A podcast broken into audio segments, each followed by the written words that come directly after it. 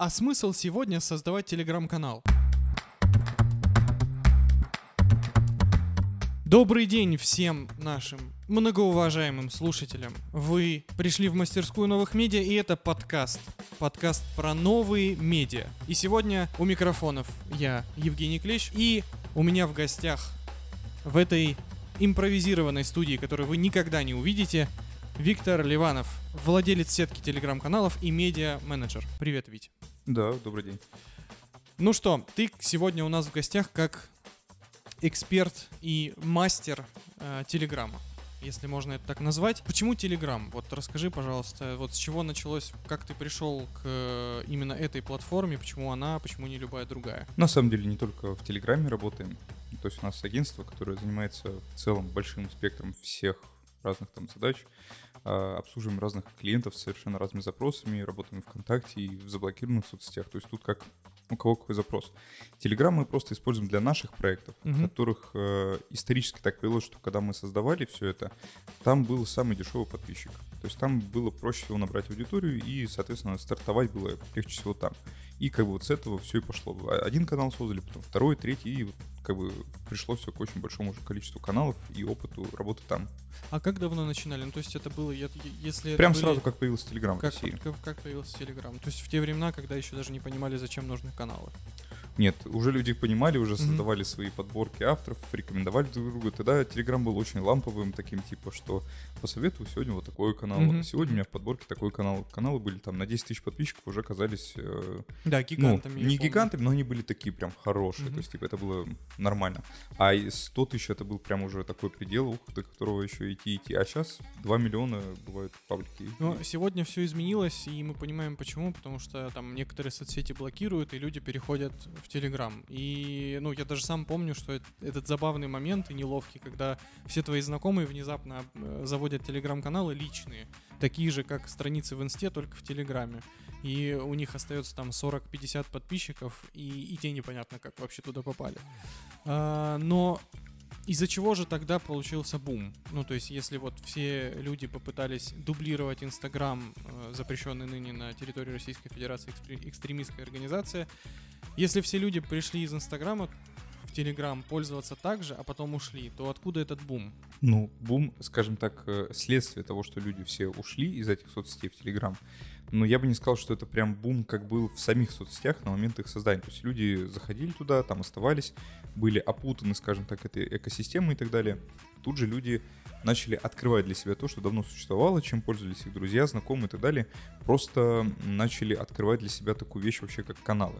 То есть очень много людей были и так в Телеграме, просто никого как, не читали. Как мессенджером. Ну да, они пользовались там с кем-то общаться или решать задачи по вопросам там рабочим. А э, каналы какие-то, уж тем более там политические, новостные, они не читали. И вообще думали, что это какой-то, ну, такой. Я вот тут я посмотрел, я там типа почитал какого-нибудь э, аналитика где-то, там в, в этом, в, в каких-то там соцсетях полайкал, еще что-то, ну и все, и как бы достаточно. А теперь модель потребления изменилась, и в связи с этим люди начали выстраивать новые цепочки. И в эту цепочку отлично легли телеграм-каналы. А какой, получается, сегодня образ у телеграм-канала, как у соцсети? Ну, потому что вот там считается, что одноклассники это там, ну, для более старшего поколения, Uh, там ВК это уже как бы сейчас понятно, что для всех и про все это там супер приложение, но раньше считалось, что там, не знаю, для школьников абстрактных, а Телеграм для кого? Телеграм, я бы сказал, для всех. Также потому, что это в первую очередь очень удобный WhatsApp, скажем так, да, то есть э, он э, намного быстрее, намного проще там вся коммуникация. Вообще любые разработки компании Meta, да, они, мягко скажем, неудобны для пользователя. Там сделано все для того, чтобы обвязать пользователя, да, со- собрать его интерфейс. всякие данные, напихать его там рекламу, еще что-то, но так, чтобы вам было реально удобно, приятно пользоваться и хотелось тупо э, крутить все, чтобы обновлять, обновлять э, то, что вам туда приходит. Такого ни в WhatsApp, ни в Viber уж тем более, если кто-то еще помнит про такое, нет. Telegram это в первую очередь удобный мессенджер. И он для того, чтобы набирать новых подписчиков, новых пользователей, он эм, делает очень правильную вещь, он расширяет именно пользовательский функционал. То есть э, все обновления, которые есть, они не... Ну, то есть это как вот было Туров, верни стену. Да, то есть сейчас э, авторы каналов с каждым обновлением открывают для себя какие-то новые штуки, но кардинально, принципиально сильно ничего не меняется. Добавляются какие-то функции именно удобные для мессенджера. Да, появляется там в одном обновлении какая-то вещь для того, чтобы там жирным что-то выделять, там было удобнее. Или больше там знаков под фото да, то есть в каком-то премиум. функции, которые мы раньше через, через боты э, подцепляли канал, да, теперь это да. все есть по умолчанию. Но, но в основном все-таки э, разные вещи, они созданы для упрощения общения между пользователями, то есть это в первую очередь мессенджер. И вот от этого стоит идти, в том числе авторам каналов, которые забывают об этом, думая, что они ведут, условно говоря, ЖЖ и пишут так, как в ЖЖ. А это все равно мессенджер. Нужно понимать, что люди будут из вашего канала в этом же мессенджере пересылать другим своим друзьям. Как ты думаешь, почему Telegram, вот если это мессенджер по умолчанию и задумывался таковым, первые каналы, почему они появились? Почему люди решили из чатов сделать какой-то информационный ресурс? Ну, люди все-таки не из чатов сделали, они это сделали как условные авторские бложики, как и везде. То есть всегда найдется какой-то свой первопроходец того или иного инструмента или ресурса, который будет там вести дневник, несмотря ни на что. И первые телеграм-канале как раз были вот такими авторскими подборками информации, дайджестами. То есть люди там писали, а, собирали информацию э, о том, что произошло за день, где они что увидели. И поэтому все первые телеграм-каналы, телеграм-каналы, они были скорее про авторскую подборку самых интересных, прикольных материалов, mm-hmm. каких-то, которыми советы, условно говоря. То есть первые люди это были советчики. Те, которые рекомендуют вам что посмотреть, почитать сегодня и так далее. И нужно это было для того, что когда вы э, заходите в мессенджер, вы же там общаетесь с кем-то, а аудитории было не так много, то с той самой прошаренной аудиторией, которая тоже с вами знает, что такое Телеграм, вы могли бы поделиться какими-то вещами, как прошаренный человек в культурном плане.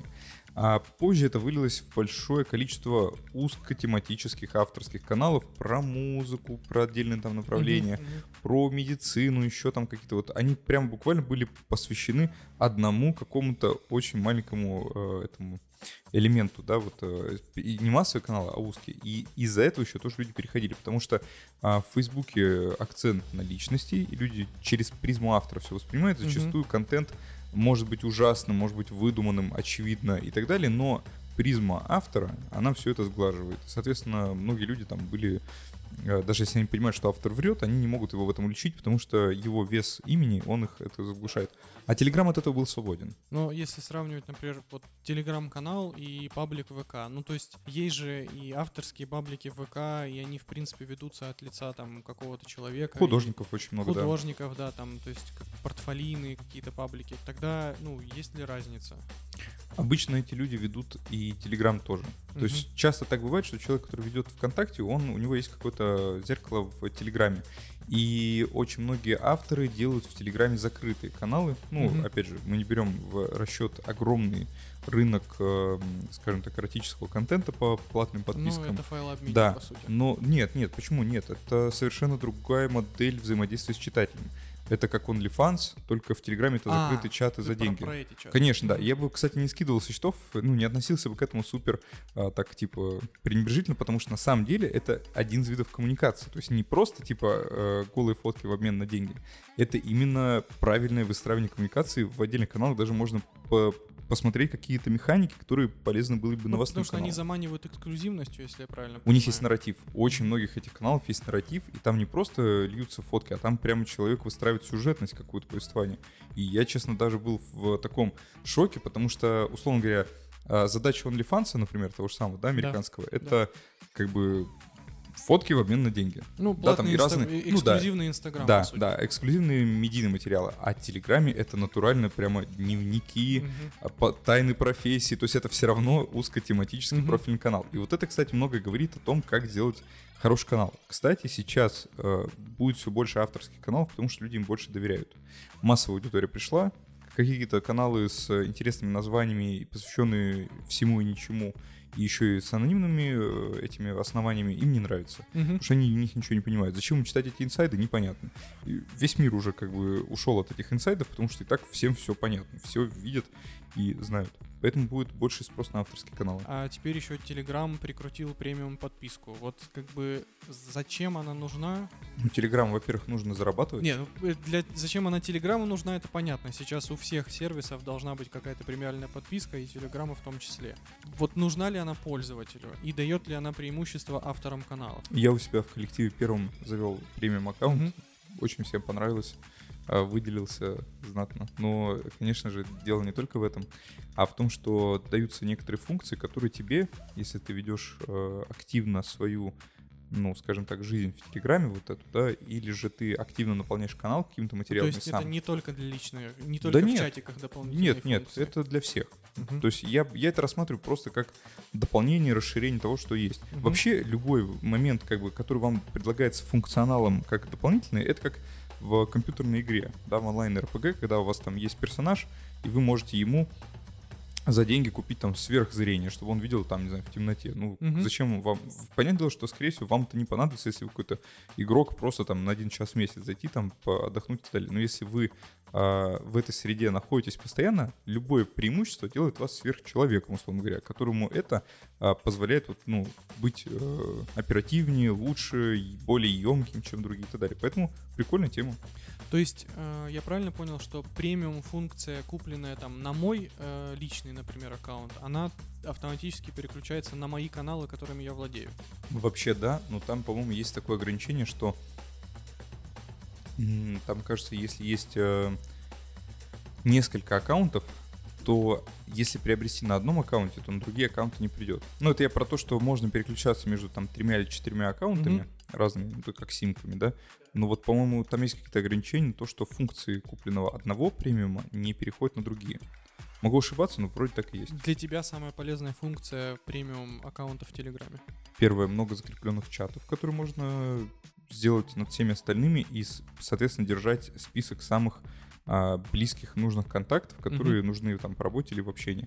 И второе, это, конечно же, расширенные возможности редактирования под э, фотографии. То есть можно больше текстов вставить. Как ты считаешь, вот сегодня Телеграму чего-то не хватает еще из функций? Потому что понятно, что его совершенствуют, но вот я, например, с трудом приучил себя читать Телеграм-каналы именно, потому что все равно вот это вот ну, это же получается пост не на, не на всю ширину экрана, а на облачко сообщений, и как будто бы треть экрана, она в пустоту уходит. И вот это меня до сих пор раздражает. Э, каких функций хотелось бы добавить тебе, например? Любое добавление функций в изначально вещь одного действия Мгм.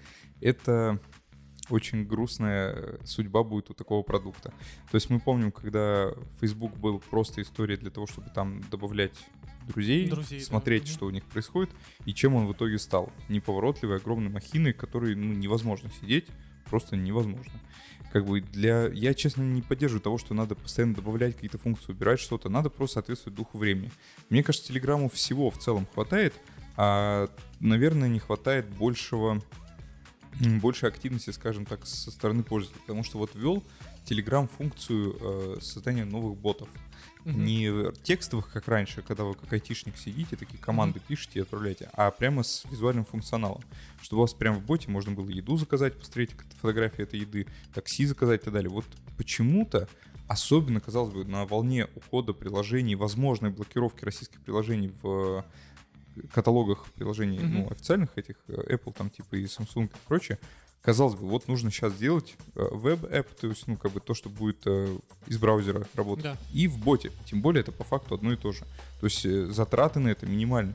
Почему не, не делают? Вот не знаю. Видимо, до сих пор крупные бренды, рекламодатели и прочие не верят в Telegram как в экосистему. И я думаю, если такое будет, и такие боты будут сделаны, то мы увидим аналог какого-то, наверное, китайского вида потребления. скажем Когда так. у них супер Да, есть. да, когда у них есть экосистема внутри мессенджера. Вот, как QQ, условно говоря. То есть, и я не знаю, будет ли такое или нет, и не могу какие-то прогнозы выстраивать, но если люди будут активно использовать эти вот э, возможности Java там и прочее, то будет супер. Не нужна ли Телеграму лента? Потому что я помню, что какое-то время назад активные слухи, ну, скорее всего, естественные слухи, что вот-вот была бы лента, было бы классно, когда-нибудь сделают ленту. Не упростит ли, не упростит ли это жизнь авторам каналов? Ну, потому что если будет лента, будут алгоритмы, и будет проще продвигаться. Очень правильно как раз сказано, что если будет лента, то будут алгоритмы, и будут алгоритмы того, как выдавать те или иные посты. Как только это произойдет, люди уйдут из Телеграма в плане авторов каналов. Они туда пришли как раз потому, что там нету, а, скажем так, изменяющегося, изменяющегося непонятного алгоритма Мгм. выдачи информации. Человек сам решает, какую информацию в каком режиме ему получать. И вот эта вот э, возможность модификации своего информационного потока людей привлекает. Как только все каналы уберут и сделают из них ленту с возможностью модерирования, какую информацию показывать тому или иному пользователю э, будь это ручной там труд или алгоритм, сразу же оттуда люди пойдут, потому что вот только куда, непонятно, потому что нет такого большого количества сейчас а, ресурсов, где ты еще можешь доносить информацию без э, ограничений алгоритм. Если я правильно понимаю, что есть там тематические каналы, есть авторские, есть там новостные слэш информационные. Чем отличается авторский канал от там абстрактного тематического? А, на самом деле авторский канал может быть тематическим, просто под авторским я, когда рассказываю, я подразумеваю в первую очередь канал с э, названием там имя, фамилия или там mm-hmm. около того, и где человек отталкивается от себя как от личности, от своих там интересов, э, рассказывая о чем-то через призму себя. А тематический канал чаще всего посвящен э, профессии, роду деятельности, хобби и так далее. То есть человек может быть коллекционером и может вести канал коллекционеров. И это будет, скорее всего, тематический канал. Но если он будет рассказывать про свои мысли, как он к этому пришел, какая у него жизнь и так далее, это будет его канал авторский личный. Если, например, наши слушатели вдруг захотят создать канал, то в какую сторону сегодня лучше идти? В авторский или тематический? А сейчас пора новых ремесленников, скажем так. Да? То есть если человек что-то умеет делать, и понимает в этом хорошо и умеет делать какие-то шедевры вручную или там в виртуальном мире, то лучше, конечно же, делать канал, э, посвященный этому делу. Если человек сам по себе ярок и неординарен, он больш, ну, харизматик, и вообще, mm-hmm. типа, люди к нему тянутся, и он это знает, можно делать личный канал, потому что как бы люди будут любить именно из-за личности, а не из-за темы. А не станет ли личный канал а, как аналогом страницы в Инстаграме. Ну, то есть, вот это где эта грань между там сторисами и, не знаю, новой сумочкой, например, да, и кружочками и какими-то постами в формате дневника? Не станет точно, потому что в Инстаграме совершенно другая модель потребления контента. Там человек расслаивается на сторис, на Reels, на посты, на отметки у друзей, на комменты. Это все разные личности. То есть ты можешь вести Инстаграм, но это все будешь разный ты. В Телеграме ты всегда один. То есть ты тот, кто ведет этот канал. Соответственно, не будет такого же, что это будет Инстаграм-канал. Это будет, скорее всего, очень а, такой нарративный Телеграм-канал с интересными, с интересной информацией. Проводите ли вы какой-то срез по тем тематикам, которые сегодня горячие? Это деньги. То есть даже не столько деньги, сколько Финансы. сохранение... Нет, даже нет. Сохранение объяснение того, что есть и как это еще можно получить. То есть людям, если раньше было интересно обогащение до невероятных э, масштабов, то сейчас у многих людей потерялась э, сама цель этого обогащения. Они не понимают, зачем им сейчас копить деньги. Если завтра они обесценятся, послезавтра... Им самое главное, скорее, подсказать, куда их сейчас потратить, и, э, ну, разумно, скажем так, да, и как э, выжить вот, вот это вот именно самое интересное. Это скорее лайфстайл про то, как вот выживать. Про а. финансовую а, грамотность, если я правильно понимаю. Это раньше была финансовая грамотность. Сейчас она, как показала практика, а, любой, даже самый финансово грамотный человек мог ошибаться с инвестициями и прочим. Это скорее про сиюминутную стратегию выживания, наиболее конкурентоспособную из всех других. Да, хорошо. Это, это основная тематика, которая разбивается много других. Угу, угу. Так, дальше еще есть какие-то? А если брать тематически, то это касается всего, что э, объясняет происходящее в мире а, понятным языком, угу. не являясь какими-то тайными заговорами. То есть не а, аналитика или аналитика? Аналитика, скажем так, подтвержденная и адекватная. То есть человек, который сидит и читает очередную историю про то, что это планировалось там какими-то от какой-то людьми одной национальности там 150 лет назад, вот это ну, такого спроса нет. То а если не про... теории заговора, да, а, а если кто-то простым языком объясняет что-то произошедшее, ну то есть, допустим, вот зерновая сделка, да, там происходит, угу. что это такое, что она означает, почему кто-то куда-то чего-то везет, кто-то чем-то торгует, почему об этом все говорят, кто будет голодать, и на так ли это на самом деле или это какие-то провокации, ну то есть вот это все люди хотят узнать. Они сначала прочитают это как инфоповод новостной, потом полезут узнавать об этом больше. Угу. И вот как раз быть тем, кто даст об этом больше информации, это как раз прикольно. Ну, то есть сопровождение новостных каналов, по сути. Ну, как, да. Как бы комментирование новостей, ну, грубо говоря. Да, да, скорее так. И комментирование в очень понятном ключе. Угу. Вот. И третий тип каналов — это авторские каналы, просто личные. Просто рассказывать про себя, свой образ жизни, какие-то новые форматы через это находить и угу. обогащать среду. А, звучит на самом деле сейчас так, как будто люди пошли потреблять полезный контент. Ну, то есть, э, если это самые горячие темы, то куда делись там, не знаю, мемчики, котики и всякая дичь, которая происходит, происходит там где-то на задворках ВКонтакте? Недавно, я просто тут не соглашусь, я поясню немножко. Недавно один из каналов а, постил э, такой информационный пост о том, как в Америке изменилось потребление разных вещей. и почему там идут споры, инфляция у них, стагнация там и так далее. Вот, и они отмечали то, что то, что сейчас люди больше всего начали покупать, есть там типа и так далее, тратить на медицину еще какие-то вещи, а, они спорят о том, что это. Это либо признак того, что людям ну, нужно куда-то новые находить инструменты инвестирования краткосрочно, скажем так, не в долгу что-то откладывать, а вот сейчас, прямо здесь сейчас дать себе пожить либо что это последняя вечеринка перед апокалипсисом, условно говоря, они прям так и называют. Поэтому я бы сейчас не сказал, что люди идут в сторону полезного. Люди э, осознают все больше хрупкость э, всего, что происходит в мире, хрупкость того, что они чего-то где-то копили, потом это кто-то заморозил, там типа где-то ты лишился этого из-за курсов валют и так далее. Поэтому люди не делают больше ничего, что сохранит их в долгую. Они скорее ищут то, что поможет им жить нормально, лучше сейчас и более там полноценно, желательно без э, каких-то стрессовых вот этих моментов. Зачем, в принципе, люди создают телеграм-каналы? Если мы, допустим, уберем, вот, ну, вы же, как бы, вот какие цели вы ставите, когда создаете телеграм-канал? Чаще всего коммерческие. Заработок, средства заработка. А если мы убираем коммерцию, то какие могут быть у людей цели? Mm, вообще обычно у людей самые разные, поэтому я всегда говорю людям, что надо четко определиться, какая цель у них, под тот или иной канал, чтобы потом они не стали заложниками, а, скажем так, долженствования ведения этого канала. Ну, есть и есть, надо наполнять, глупо бросать и все. И интерес уже пропадает там и так далее, и они выгорают.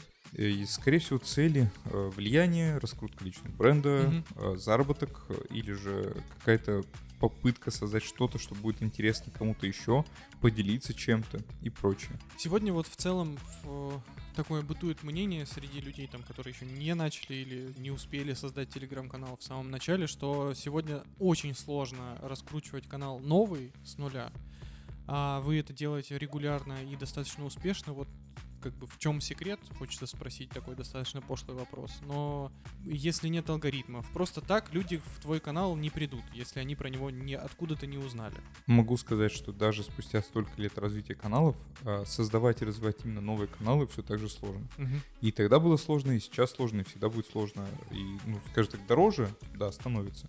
Но это всегда непросто. И всегда ты выдумываешь новые механики под каждый конкретный канал, под каждую тематику и так далее человек, который создает сетку целенаправленно, вот сейчас такой пришел, говорит, я себе сделаю 10 каналов. Угу. А если у него нету талантливого человека на каждом из этих каналов, скорее всего, не сможет ее развить. Секрета нет никакого. Нужно талантливого человека, горящего тематикой канала, который сможет его вести так, чтобы увлечь других читателей. Получается, если ты хочешь именно сетку каналов развивать, то ты выступаешь в роли там продюсера, да? Тебе, и... тебе скорее всего, нужно будет создать сетку людей, и тебе нужна сетка авторов в любом да. случае, да. И это не будут авторы, набранные как копирайтер за сколько-то тысяч рублей. Это должны быть именно люди, разбирающиеся в этой тематике, хорошо погруженные в контекст, в такой мета-контекст, то есть могущие в моменте найти какую-то отсылку, едко mm-hmm. про это пошутить там заметит в посте, это оценит их аудитория и так далее. И вот, э, вот это самый главный показатель успеха. Можно сделать механическую сетку, и такие есть, и работают, но это все а, создано для закупов, для, скажем так, аудитории массовой, сильно массовой. И честно, мне этот сегмент рынка не очень известен, потому что я таким никогда не занимался. Есть ли какой-то вот пример такой сам, самый самый креативный способ раскрутить канал с нуля, который вы использовали, там не знаю, вы приглашали каких-то экспертов или там репостились на каких-то странных ресурсах, то есть, или в целом схема всегда плюс-минус похожа? А, нет, всегда схемы разные, и я бы даже не назвал это схемами, это скорее механики, потому что схема — это когда ты видишь всю схему целиком, а механики — это когда ты одну шестеренку прикрутил к ней вторую, другого там диаметра или масштаба, ней третью, вот ты такой смотришь, вот вроде работает, и едет, едет, все больше механизм становится, вот так. Поэтому какого-то универсального ответа нет, что самого интересного мы делали. Ну, делали какие-то креативные вирусные активации, с которых люди приходили, но на самом деле и грамотно составленная гипотеза рекламная в таргетировании или там в хорошем канале, она тоже приносит много подписчиков. Так что я бы назвал, наверное, не какую-то безумную вещь, а скорее методичную работу по показателям. Ну, то есть и реклама — это один из основных инструментов привлечения подписчиков в Телеграм сегодня. Ну, это основной инструмент Основной привлечения. инструмент. Реклама вот таргетированная в Телеграме, куда, ну, мало кто может попасть, э, Почему они так сделали? Я думаю, рано или поздно они откроют этот инструмент для более-менее всех, просто когда рынок будет понятней. И это первое. Второе, те, кто сейчас возможность имеют это сделать, они создают свои через это конкурентные каналы. Потому что аудитория так набирается дешевле, Мгм. пока что. И, соответственно, можно раскрутить больше каналов. Но, думаю, это ненадолго. А знаешь ли ты, по какому принципу вообще вот работает таргет в телеге? То есть как он мэчит э, те каналы, на, на которые ты подписан? Или- Нет, это все или- можно настраивать в рекламном кабинете. А, так, э, ну это там соцдем или... Там очень, очень узкие характеристики по всяким социально-демографическим показателям, потому что у людей э, нету таких возможностей делиться данными в Ну да, Телеграме. в Телеграме же есть Это- только номер, ты Да, это в первую очередь э, защищенный мессенджер и так далее. Кстати, поэтому во многом люди создали ботов в Телеграме для заказа еды, вот этих такси и так далее, чтобы Чтобы как раз собирать данные. чтобы, да, можно было и в том числе собирать данные. И вот когда это появится, и если они будут этим делиться с Telegram, и Telegram это будет использовать, то уже это сильно облегчит жизнь рекламодателя. Но тогда и цена подписчика будет дороже, потому что возможности таргетирования будут уже. Не стало ли в Телеграме там слишком много каналов? Такого никогда не может быть. Не стало ли во ВКонтакте слишком много пабликов? Тут речь о том, что в Телеграме даже нет каталога каналов такового, соответственно, нету возможности увидеть, сколько сейчас этих каналов Ну, есть. там есть только вот эта верхушка рекомендаций, которая всегда выпадает при поиске. Ну, такая она очень маленькая, там, типа, сколько, три канала, что ли, выдает. Тут проблема в том, что, как бы, не может быть никогда сверх много каналов, а, потому что все равно люди будут держать в подписках те самые, которые им понравились. Никакого влияния, сколько каналов, на то, как люди будут потреблять Telegram, не имеет. Будет, скорее всего, перегрев у каких-то крупных каналов, когда они поймут, что они выросли до каких-то огромных показателей, но рекламодатели к ним идут неохотно. Потому что либо пост слишком дорогой, либо аудитория не так вовлечена и так далее, и так далее. Знаешь ли ты, вот э, что происходит на зарубежном рынке телеграм-каналов? Отечественный, там мы плюс-минус в нем живем, это понятно. Так как нет никакой ленты, да, не- нет там даже в поиске только рандомно, если вбивать, то есть ощущение, что мы в каком-то вакууме живем среди отечественных телеграм-каналов. И что, что происходит вообще за, за границей, там, на Западе? За рубежом есть телеграм-каналы, более того, в таких странах, как Иран, это буквально основная экосистема, в которой они живут, вплоть до платежей там и так далее. А, но э, если говорить про западные страны, да, там есть Телеграм, там есть каналы, которые о чем-то пишут и так далее. И это еще было во времена, когда были истории Сирии там и так далее. Мгм. Но они не так популярны, и у них э, гораздо больше возможностей в других соцсетях сидеть. Ну, то есть, и получается принцип потребления другой. То есть люди туда то чисто как Да. мессенджер, получается, используют. Ну нет, они просто в целом его не так сильно используют, потому что, а, возможно, возможно, в западном мире не такое большое внимание уделяется пользовательским интерфейсам, и типа сами, сами люди ну есть WhatsApp, ладно, все, пользуйся им. Или там Snapchat какой-то. Вот будем там, или Facebook Messenger. Как ты оцениваешь влияние Телеграма на сегодняшнее там настроение общественное, на в- общественное сознание? Ну, то есть, насколько глубоко вот эта степень э, влияния на свою аудиторию у авторов телеграм-каналов? Ну, потому что, например, там те же вот подкасты, да, э, они мне, например, нравятся тем, что у человека, который тебя слушает регулярно, просто какой-то запредельный уровень привязанности возникает, потому что он с тобой там проводит огромное количество времени. Вот что у Телеграма в этом плане? Я могу сказать, что Telegram, скорее всего, через него очень сложно будет устроить революцию в силу, скажем так, его специфики и вообще оперативности и прочее. Но он умеет создавать такие вещи, что если что-то появилось в, теле- в Телеграме действительно стоящее, и это распространялось только там, явно не ВКонтакте человек такое посмотрел, то завтра об этом знают все. Вот, то есть какой-то жесткий видос посеяли по телеге, как-то он сам там разошелся, даже по закрытым каналам чатам, завтра о нем реально узнали все. Вот это говорит о том, что как то, что называется word of mouth, ну типа как бы молва, он Мгм, работает мгм. отлично.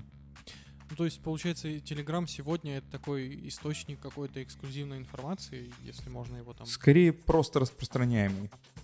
То есть это такой источник, в котором ты проще всего получишь любую информацию. Тогда под занавес, э, есть ли какой-то такой короткий чек-лист для людей, которые захотят создать телеграм-канал, вот прям с чего начать, не знаю, там, пять простых шагов? Самые простые шаги. Первое, придумать емкое, уникальное название, которое не будет сверхзамороченным, а, скорее всего, должно быть супер простым. А второе, сделать понятное описание, про что ваш канал, с контактами, обратной связью и прочее. А третье — это сделать закрепленный пост с обвязками в виде самых лучших постов, чтобы человек, который к вам пришел mm-hmm. на канал, не ушел с него сразу же. Четвертое — сделать э, контакты для обратной связи понятные человеку, чтобы он мог с вами связаться в любой момент.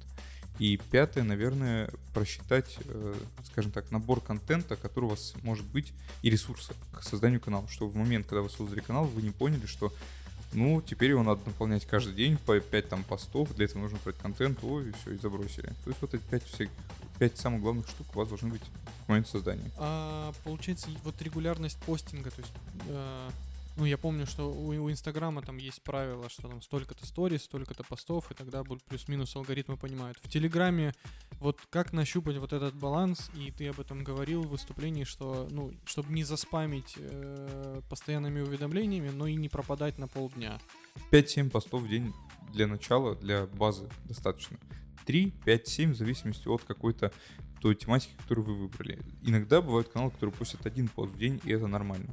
То есть это там канал супер инсайдом или с каким-то супер подготовленным контентом.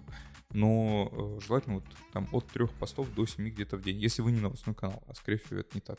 А, ну и на этом мы будем заканчивать наш подкаст. Э, спасибо всем, кто слушал нас. Э, подписывайтесь на наши соцсети «Мастерская новых медиа» в Телеграме и ВКонтакте. Подписывайтесь на этот подкаст, ставьте ему 5 звезд в iTunes, ставьте лайк в Яндекс Музыке.